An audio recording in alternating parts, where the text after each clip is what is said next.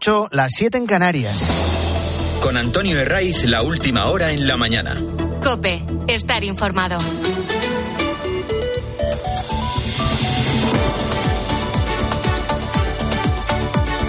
Muy buenos días, desde las 6 te venimos acompañando en la mañana del fin de semana de Cope de este primer sábado del mes que hace 2 de diciembre. Eh, Dice el EGM que los sábados y los domingos somos 940.000. Eh, Si eres de los nuevos, bienvenido. Y si eres uno de los habituales que elige este programa para madrugar informado de lo que pasa, para acompañarte en el trabajo o en una noche de insomnio, gracias. Muchas gracias a los 940.000. Hoy la noticia va a estar en Suiza con esa farsa de reunión entre PSOE y Junts. Los dos han jugado al despiste hasta el final y todo apunta a que va a ser en Ginebra, aunque no lo haya confirmado ninguna de las dos partes. Ayer pillaron al fontanero de Sánchez, a Santos Cerdán, a su llegada al aeropuerto de esta ciudad suiza. Confirmamos que habrá reunión mañana entonces. Hay reunión mañana, ya se enterarán cuando sea, ¿no? ¿Y nos darán el nombre del verificador también? Muchas gracias. Mañana tendrán noticias, muchas gracias. Será la sede de la Cerdán. Será en la ¿A qué Fundación hora? Germina. ¿Cerdán? ¿Tenéis claro el sitio?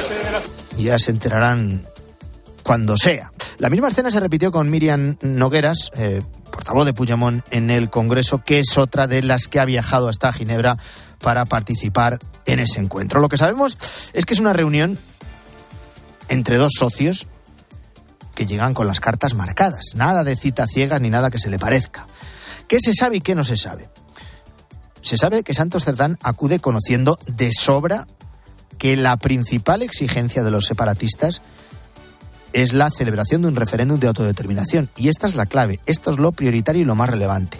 Así lo firmaron el 9 de noviembre, junto con lo de la amnistía, lo del lawfare, lo de la cesión del 100% de todos los tributos a la Generalitat y el resto de claudicaciones ante los separatistas.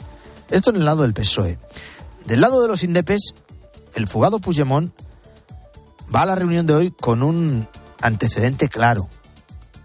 Hasta ahora le han dado todo lo que ha pedido. La punta del iceberg por el momento es un- una ley de amnistía, sí, pero su meta final es el referéndum y ya advirtieron que lo iban a tratar en la primera reunión que se va a celebrar hoy. El resto es un teatrillo en el que Puigdemont se ha salido con la suya. La excusa para no celebrar ese encuentro en España es que sería inmediatamente detenido. Y esto es verdad, pero también es verdad que el gran objetivo del expresidente catalán, por eso te hablaba de excusa, es internacionalizar lo que ellos consideran que es un conflicto entre dos estados diferentes.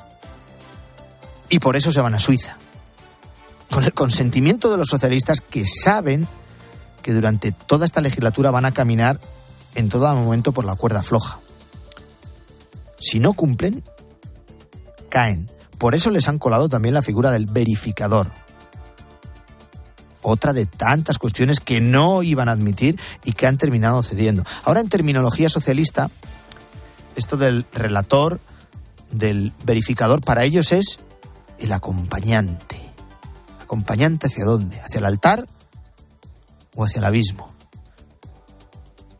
El resto es un suma y sigue de preguntas sin respuesta. Ha primado la opacidad absoluta en una discreción que se torna en secretismo sin que nadie, absolutamente nadie, ni el Congreso ni la prensa, pueda fiscalizar lo que allí se trata. No sabemos el nombre del verificador y es lo de menos. Decía a las 7, ¿qué más da que se llame John, que se llame William, que se llame como quiera? Sí que se ha filtrado que pertenecerá a Henri Dunant, que es ese centro para mediar entre estados y por lo general también con grupos terroristas. Fue de hecho el organismo internacional que certificó el final de ETA en 2014 y que no lo han ocultado es muy del gusto de los separatistas. Si es Henri Dunant, será también otra imposición de ellos. Y no, no, no, no, no trabajan gratis. Por eso la pregunta. ¿Son necesarias en una reunión supuestamente de trabajo entre dos grupos parlamentarios, socios? Pues la respuesta es que no. Pero forma parte de esta carísima performance en la que lo único de verdad es que nadie se fía de nadie. Y viendo el historial, motivos tienen los dos. Luego el día nos trae lo de Félix Bolaños. Si quieren, recurrimos a ese refrán que nos decían las abuelas, nos decían las madres, y que atiende a eso de se pilla antes a un mentiroso a un que a un cojo. Ahora este dicho que tantas veces nos han repetido, ahora está mal visto. Pero es muy gráfico. Ya sabes que el jueves el ministro de Justicia se fue a Bruselas. Su objetivo era convencer a los miembros de la comisión de que aquí no está pasando nada. Eh, que lo de la amnistía no es para tanto. Aunque hasta ahora habían dicho que era inconstitucional. Que lo de borrar los delitos cometidos durante el golpe del 1 de octubre es cosa menor. Y que lo del lawfare, es decir, la persecución judicial, el señalamiento a los que consideren que instrumentalizan la justicia es un invento de la derecha y de la ultraderecha. Esto es lo que llevaba en la maleta Félix Bolaños a Bruselas y para que el relato no se le truncara, para no dejar que la verdad le estropeara lo que él considera una buena noticia, compareció para decir aquello de cero preocupación sobre esta ley de amnistía, les tengo que decir que hay cero preocupación de la Comisión Europea sobre la salud y la fortaleza del Estado de Derecho y la separación de poderes en España. Cero preocupación, cero, ninguna. Esto tras reunirse en Bruselas con su homólogo europeo y con la vicepresidenta de la Comisión. Claro, en las instituciones comunitarias no están para bailarle el agua a ningún gobierno. Podrían haber callado. Perfectamente o incluso podrían haber salido con aquello de es un asunto que compete a un Estado y no nos pronunciamos, que es un clásico. Cuando no quieren mojarse, tiran de esa frase. Podían incluso haberse puesto de perfil y no, no lo han hecho. Han entrado en el cuerpo a cuerpo para desmentir directamente a Félix Bolaños y lo hacía el portavoz del comisario de justicia. En la reunión, el comisario le comunicó al ministro, por supuesto, que tenemos preguntas y que queremos seguir hablando con las autoridades españolas. Además, nuestro análisis está aún en marcha, así que la comisión no ha dicho que la ley de amnistía no cause preocupaciones. Aquí hay que ponerse en el lugar de las instituciones comunitarias que, dicen, a ver qué pasa aquí. ¿Nos estáis vacilando o qué? Porque nos habéis vendido hasta el 23 de julio que os teníamos que ayudar para traer a España a un delincuente para que fuera juzgado en vuestro país. Nos habéis contado en Bruselas, el mismo presidente del gobierno, Pedro Sánchez, y muchos de sus ministros, que lo de la amnistía era ilegal. Ahí está la hemeroteca, con lo que decía el presidente y con lo que dice ahora. Y claro, mm, no es que solo haya un cambio de guion radical, no. Es que encima un ministro se atreve a poner en boca de la Comisión Europea, del comisario de Justicia, algo que no había dicho. El problema de las mentiras no es que te pillen. El problema, en este caso de Bolaños, es que se crea sus propias mentiras y construya un relato desde ahí. Por eso cuando le preguntaron después al ministro de Justicia, al ministro de Justicia de, presidencia, de relaciones con las cortes, de memoria de no sé cuántos, cuando le preguntaron, lejos de rectificar, se mantenía en su guion preestablecido. Digo exactamente, palabra por palabra, lo que ayer dije. No hay ninguna preocupación en la Comisión Europea respecto al Estado de Derecho y a la separación de poderes en España. Palabra por palabra, lamento mucho que ese globo de la derecha y la ultraderecha intentando decir que Europa está preocupadísima, pues no, no le está. Palabra por palabra no porque lo de la amnistía ya no lo dice. Y le han pillado en la cama con otra. Y, dice Bolaños, ¡eh! Que no es lo que parece. Y sin sonrojarse. Bueno, ya hay un asunto que no es menor y que refleja la presión que ya empieza a ejercer desde el gobierno eh, para que la justicia aplique la amnistía de forma preventiva. Sabemos que la ley está todavía en una fase muy preliminar de tramitación, pero esto da igual. Atentos a la decisión de un juzgado de Gerona. Se iban a juzgar a cuatro acusados de desórdenes públicos por interrumpir el tráfico ferroviario en el primer aniversario del 1 de octubre de ese intento de golpe en Cataluña. No sé si eran CDR, si eran del tsunami democrático, en todo caso radicales. De los muchos que por aquellos días eh, quemaron mobiliario urbano o reventaron escaparates. La abogacía del Estado, controlada directamente por el gobierno, estaba personada para reclamar indemnizaciones para Renfe y para DIF. Cuando se cortan las, las vías, pues esto tiene repercusiones económicas. Y luego hay que pagar la receta. 25.000 euros de indemnización les pedían. Eh, luego la Fiscalía solicitaba también cuatro años de cárcel para estos radicales por desórdenes públicos, daños y lesiones. ¿Qué ha dicho la abogacía del Estado? Como la ley de amnistía está en marcha, casi mejor que estos angelitos no vayan a juicio. Aplacemos la vista, porque una vez se apruebe de amnistía, se borrarán todos sus delitos, se eliminará su responsabilidad criminal. Y ese juzgado de Gerona ha contestado, pues vale, venga, compramos la mercancía, aplazamos la vista oral, al menos hasta noviembre de 2024. Hay otros juzgados, lo, lo, venimos contando, de la Audiencia Nacional, en el Supremo, que siguen trabajando contra los que delinquieron y en cambio otros, como este de Gerona, atienden ya a otras directrices. Y todo a pesar de que la ley de amnistía ni está en vigor y por tanto el segundo, el sentido común nos lleva a decir que no se puede aplicar. Es más, ni sabemos cuándo va a entrar en vigor, si es que lo hará. Pero de momento, estos cuatro radicales tienen al menos un año de amnistía preventiva. Vamos con otras noticias en titulares con Luis Calabor.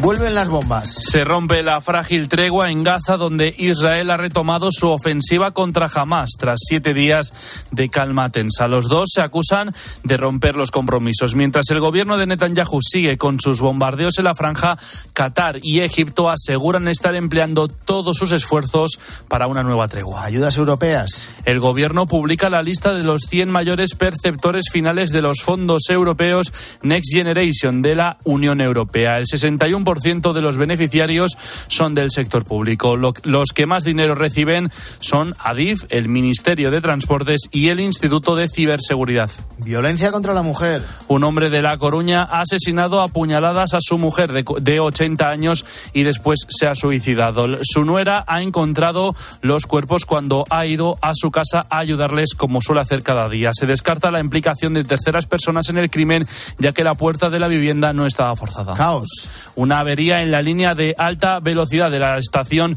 de Chamartín en Madrid ha provocado un gran colapso durante el viernes. Cientos de pasajeros sufrieron retrasos de más de una hora, principalmente los trenes que partían hacia la comunidad valenciana y Murcia a partir de las 4 de la tarde.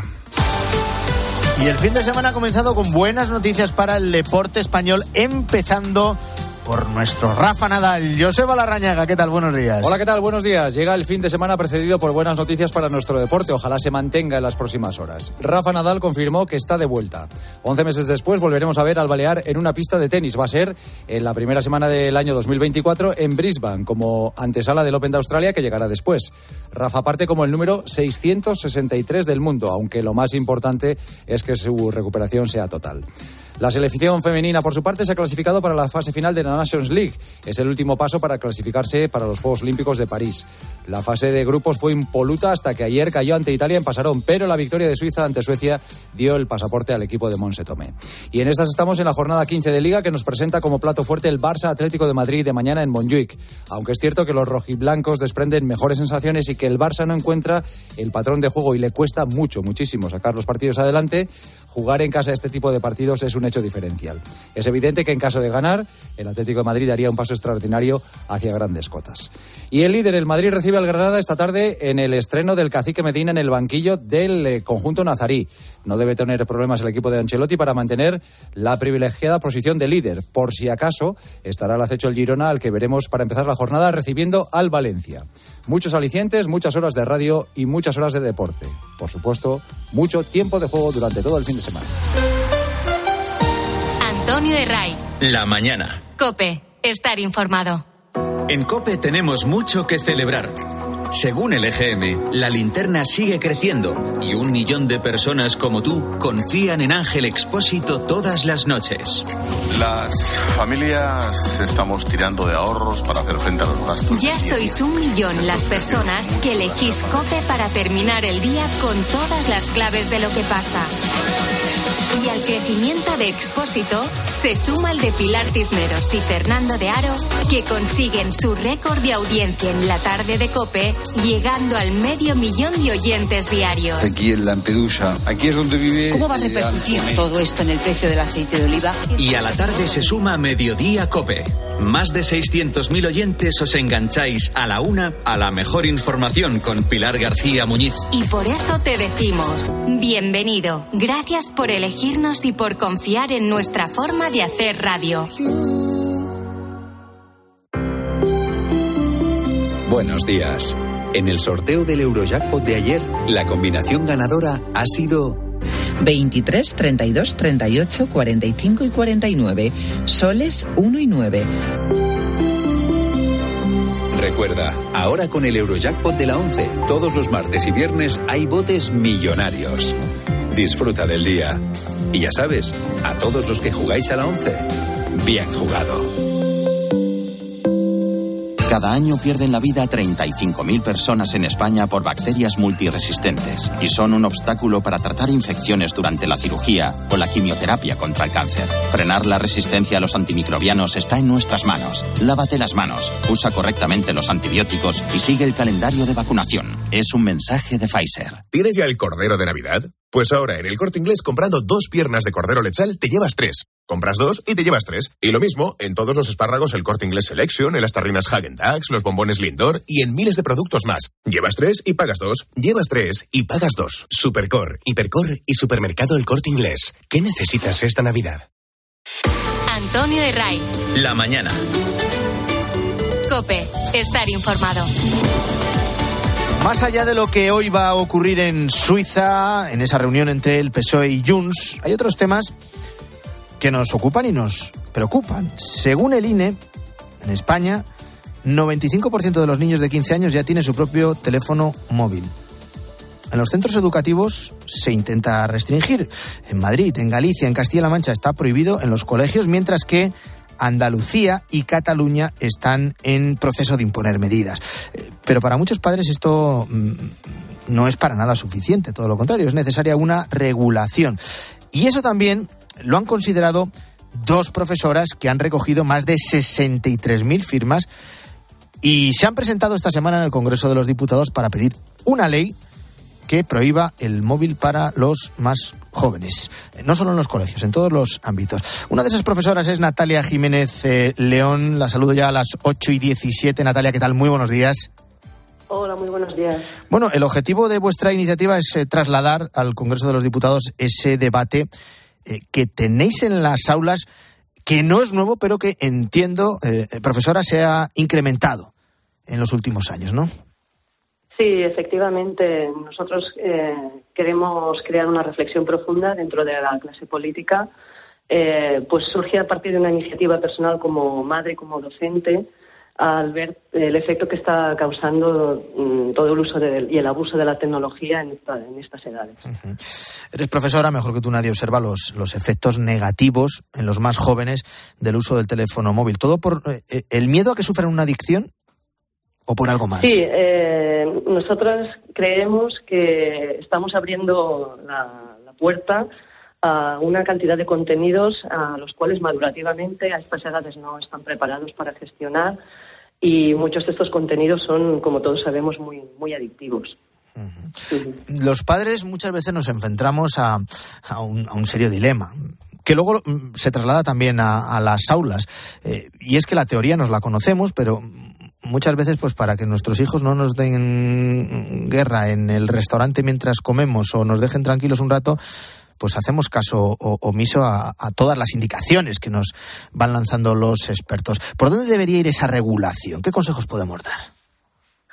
Eh, bueno, como comentas, los expertos nos, nos explican que, eh, que el uso de estos dispositivos eh, crea mucho daño en esta población infantil y adolescente Eh, tenemos datos estadísticos del aumento de intento de suicidio, del acceso a la pornografía a edades tempranas, del aumento de depresión, problemas de bullying por el mal uso de redes eh, hacia compañeros de la escuela. Entonces, claro, ser padre eh, no es fácil, eh, requiere, requiere un esfuerzo. Primero somos nosotros los que tendríamos que dar ejemplo porque somos un referente para, para el niño y, y también estaría bien acompañar de una reflexión al adulto de por qué dedicamos tanto tiempo al, al, uso del móvil. Pero sí, en un restaurante, por ejemplo, pues te puedes llevar el, kit de restaurante, que quiere decir un, una libreta y unos bolis y también podemos hablar con, con, los, con los, nuestros hijos en vez de darles una pantalla. Quizá deberíamos empezar por dar ejemplo nosotros, eh, que hacemos uso excesivo del teléfono móvil y luego les reprochamos a ellos que lo hagan, ¿no? Efectivamente, sí, sí. Eh, ¿Qué habría que decir ante los que opinan mm, con iniciativas eh, no seis iguales a la suya, esa presentación en el Congreso de esas firmas, o parecidas, que em, se está poniendo, o, de lo que se trata es poner puertas al campo. Sí, em, como mi compañera Ángela Sánchez mm, respondió a, a, esta frase, ¿no? Quizá cuando el campo está plagado de precipicios sí que hay que ponerle puertas, porque estamos hablando ya de un problema de salud pública. Y como cualquier problema de salud pública en el que hay un elemento nocivo para la salud de los menores, pues la intervención más eficaz es la, es la prohibición, porque lanza un mensaje al conjunto de la población de la peligrosidad de los móviles. Y cuando una cosa está prohibida, pues estás concienciando a la gente sobre el riesgo que comporta. Es, la prohibición es un mensaje muy potente. ¿Han tenido respuesta de alguno de los grupos parlamentarios en el Congreso? Ah, que yo sepa, de momento no. Eh, de hecho, fue Ángela quien presentó las firmas porque yo no me podía desplazar a Madrid ella fue en nombre de las dos, pero de momento yo, no tengo constancia. son 63.000 firmas, que no son pocas. Eh, seguro que eh, a medida que la iniciativa se vaya conociendo más, se sumirán más padres, porque en, su caso lo hace como profesora, sí, pero mira, como madre también de, dos eh, pequeños, con edades muy parecidas a las mías, de 8 y 11 años. ¿Y qué mensaje le manda para terminar a los padres que normalizan el uso del móvil entre los menores? Eh, quizá el mensaje sería que eh, existe mucha presión social eh, por dar el móvil, ¿no? La norma general es cuando empiezan primero de la ESO. Y quizá tendríamos que tener la capacidad de revertir esta presión y poder darse cuenta que, bueno, ya, ya vamos casi por 65.000, eh, pues quizás 65.000 personas que firman es mucha gente que, que quiere darle la vuelta y, y que está de acuerdo con que es una cosa peligrosa, ¿no? Y que bueno, si, si te preocupa no poder localizar a tu hijo, pues existen teléfonos que no son inteligentes con los que los niños pueden, pueden llamar cuando lo necesitan. Como se ha hecho eh, podríamos darle la vuelta. Como, se ha hecho toda la vida. Eh, hay que escuchar a los que saben y por eso en la mañana del fin de semana de COPE hemos eh, querido hablar con Natalia Jiménez León, que es profesora eh, que es una de las que ha liderado esa iniciativa de recogida de firmas que han presentado esta semana en el Congreso de los Diputados para regular, para pedir una ley que prohíba el, móvil para los eh, eh, más jóvenes y que lo ha hecho también en, su faceta, en su doble faceta de profesora y de, y de madre. gracias por acompañarnos. Un saludo. Muchas gracias a vosotros. Adiós.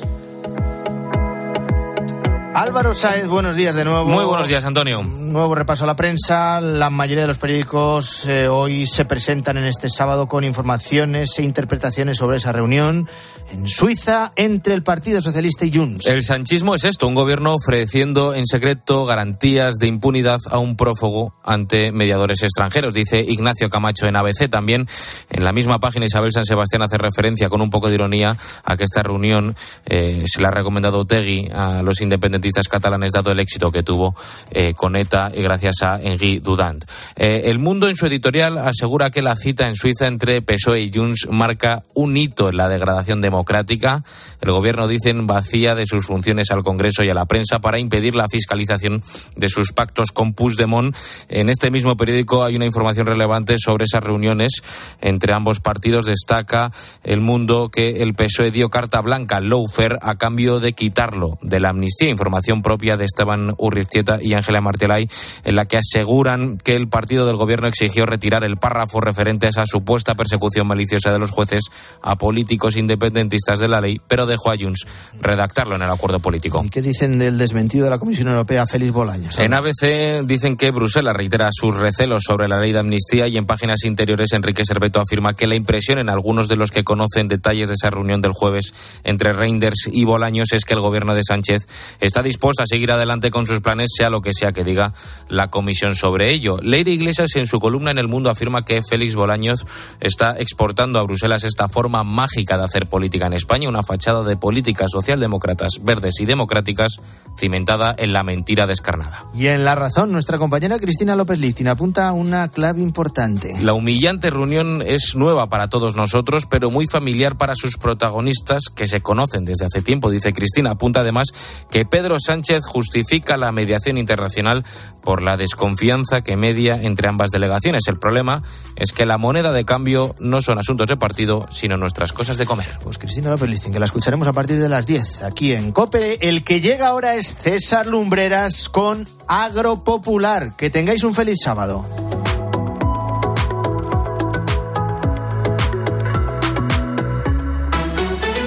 Antonio de Ray. La mañana. Escuchas Cope. Y recuerda, la mejor experiencia y el mejor sonido solo los encuentras en cope.es y en la aplicación móvil. Descárgatela. En Spoticar, el líder europeo en vehículos de ocasión, cumplimos tres años de lanzamiento en España. Por eso, durante este mes te ofrecemos tres años de garantías y financias tu vehículo de ocasión. Visita uno de nuestros 200 concesionarios o reserva tu coche en spoticar.es. Financiación ofrecida por Stellantis Financial Services. Consulta condiciones en spoticar.es. Esta temporada las suscripciones no volverán a ser lo mismo. Amazon Prime te trae Operación Triunfo, así como envíos rápidos y gratis. Todo por 4,99 euros al mes. Tengo que suscribirme ahora mismo. Entretenimiento en directo y envíos rápidos gratis. Todo por 4,99 euros al mes. Está en Prime, con restricciones geográficas. Consulta amazon.es barra Prime Terms. Uf, vaya atasco. Va, vamos a jugar a imaginar cosas increíbles. Em, que nos abduce un ovni y nos deja en la oficina. Que ahorramos con cada repostaje. Pero eso ya lo hacen los iluminados. Esas personas corrientes que al contratar la luz con Repsol empiezan a ahorrar hasta 300 euros al año en carburante y en sus facturas de luz y gas con los planes energías.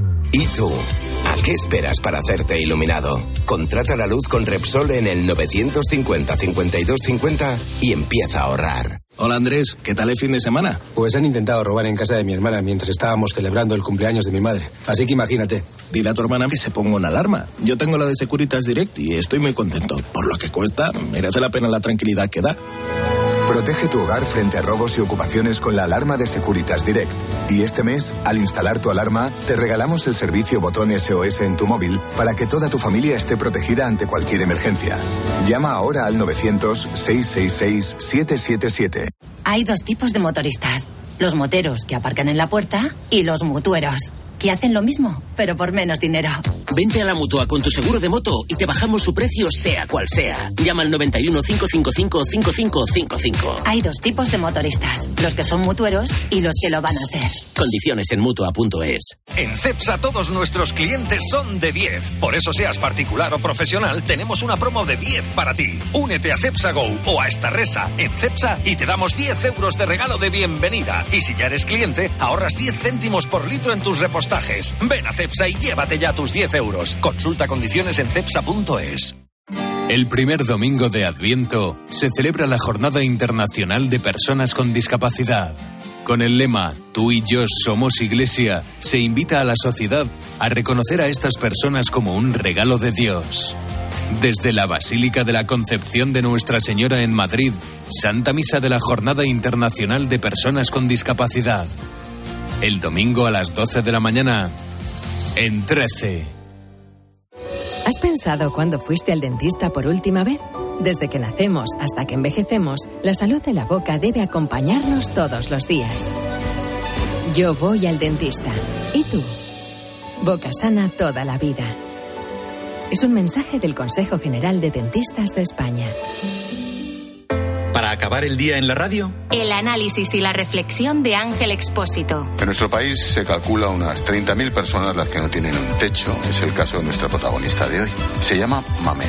Estuvo viviendo ocho meses en la calle. Consiguió salir de esa situación y ahora vive en un piso compartido. De lunes a viernes, de 7 de la tarde a 11 y media de la noche, todo pasa en la linterna.